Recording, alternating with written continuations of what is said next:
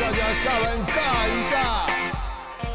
欢迎来到下班尬一下，我是热爱马拉松的物理治疗师世奇。大家在运动的过程中，难免有一些大大小小的伤痛，所以在 PT 诊疗室的这个单元，我们会针对运动上的一些疑难杂症，做我的看法以及建议，来提供大家参考。那这一集呢，我们邀请到的是最近在挑战三铁铁人三项运动的泽瑞教练来到我们现场。泽瑞，我们跟听众打个招呼。Hello，大家好，我是你的教练梁哲瑞。嗨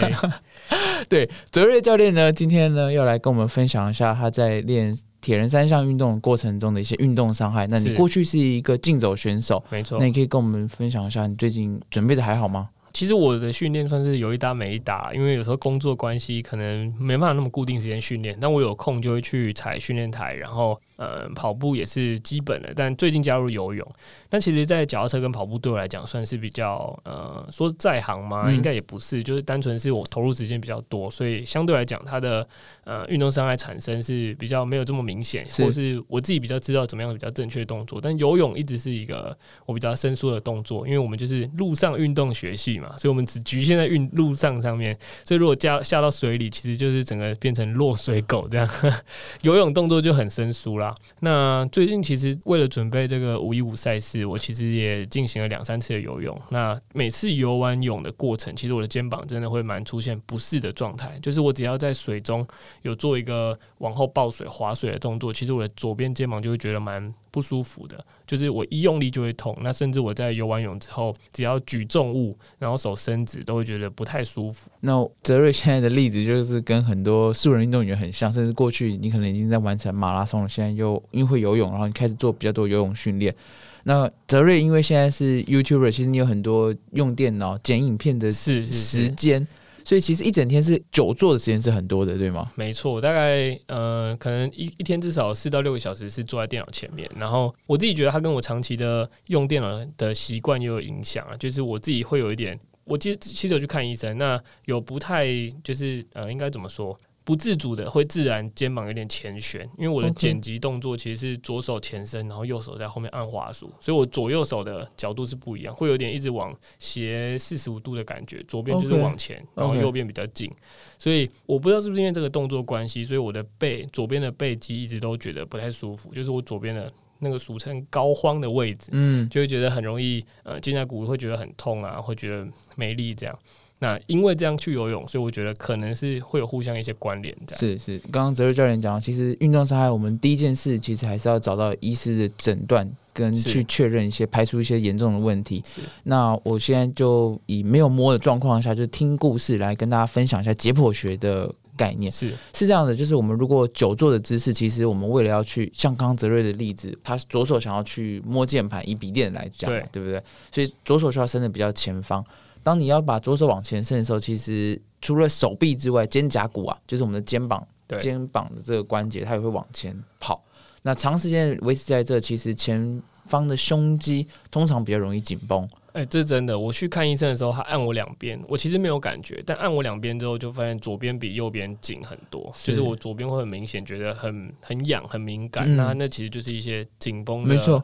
就是现象，没错，常见的啦，常见的是关联性。那另外讲，刚刚泽瑞教授讲那个高晃的位置，其实就在背上。那它的位置呢，我们以解剖学有些人说是菱形肌的位置。那菱形肌的位置就在脊椎骨跟肩胛骨之间。那因为你把左手往前伸，所以这时候肩胛骨一直往前的方向的时候，菱形肌一直被拉扯，嗯一条肌肉长时间的被扯远，它收不回来的话，其实它很容易就是有一些酸痛的感觉出现，甚至这种酸痛感当下它因为它不是收短的紧绷，它是伸长的紧绷，对，所以常常有时候按摩去按压的时候，效果反而不一定这么好。是是。所以这种时候，其实反而会建议泽瑞教练，因为你刚刚这些现象，我会说，嗯。其实伸展你的胸肌，用按摩球放松胸肌，可能会是一个不错的方法。是是是，那刚刚呢，就是你讲到，其实你现在症状主要是发生在游泳、划水的动作。对那划水这个很多是手举过头，然后往下滑的动作。对对对，那我们在手举过头的过程中，其实不只是手臂的肩膀关节，其实我们肩胛骨的关节也需要抬得起来。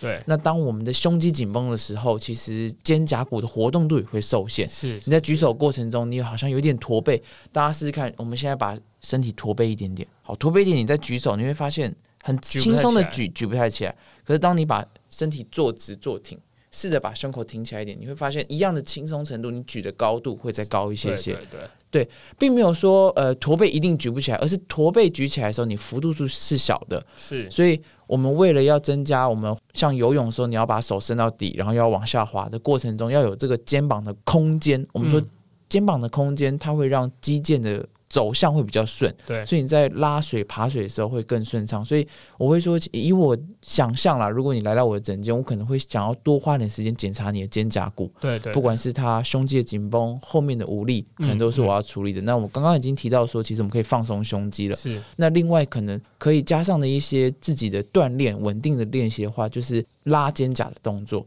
除了收肩胛，什么叫收肩胛呢？其实它是类似挺胸，可是挺胸的时候我们是用脊椎挺，收肩胛比较像是刚刚泽瑞教练讲，他的圆肩肩膀往前的，我们反方向的往后收。嗯往后收之后呢，再去做一些，也许你可以这时候拿一些轻的重量负重去举。那你可以举之外，其实你也可以直接就是像他们说叫飞鸟式嘛，你趴着嗯姿势下、对直接做往后拉的动作。是是是这时候也可以帮助我们把后方的，也许是斜方肌，嗯也许是刚刚说被拉扯的菱形肌，稍微把肩胛收回来。对，所以以我们的复健流程，当然第一步大部分是想要解决你的症状。没错，当症状能够缓解之后，其实我们会想要靠姿势的稳定或者你生活的改变来去调整这些事情。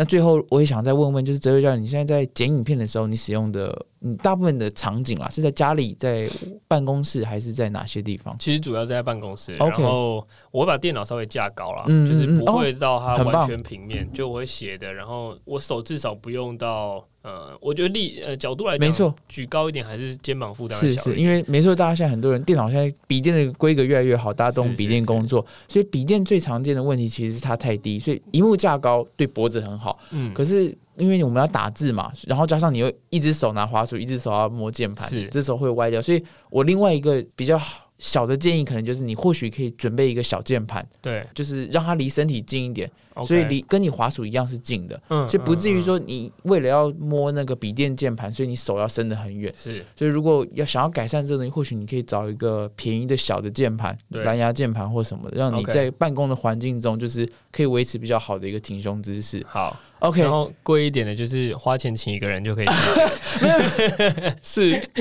可是我我们这节目就是希望说，哎、让他用听的，然后了解到一些 OK，对，可以帮我们改善身体我我。觉得我真的是背肌这这边真的比较弱啊，而且也右撇子的关系，所以我嗯右边本来就比左边强壮，所以我觉得左手说真的可能太没力，所以导致他就是背肌已经拉不住了。那我觉得这真的是我自己忽略也没有在训练的地方，所以我回去也会加强一下。对，那今天的提醒也希望泽瑞教练的故事能够帮助我们常常在电脑前面使用电脑的人。那如果呢，你下次也要游泳，记得呢要把你的肩膀的姿势调整好。那你也许很会跑步了，可是游泳又是另外一个运动。对对，完全不太一样。OK，好，那这集我们非常感谢泽瑞来到我们节目，跟我们分享他准备铁人三项的一些困扰。那也希望这一集的内容能够帮助到你们。那如果你喜欢我们这一集的节目，想要听更多关于呃泽瑞的访谈啊，其他人物的访谈，或者 PT 诊疗室的内容，也欢迎订阅我们下班尬一下，或是到脸书马拉松治疗师的粉砖留言给我们，以及 IG 下班尬一下找到我们。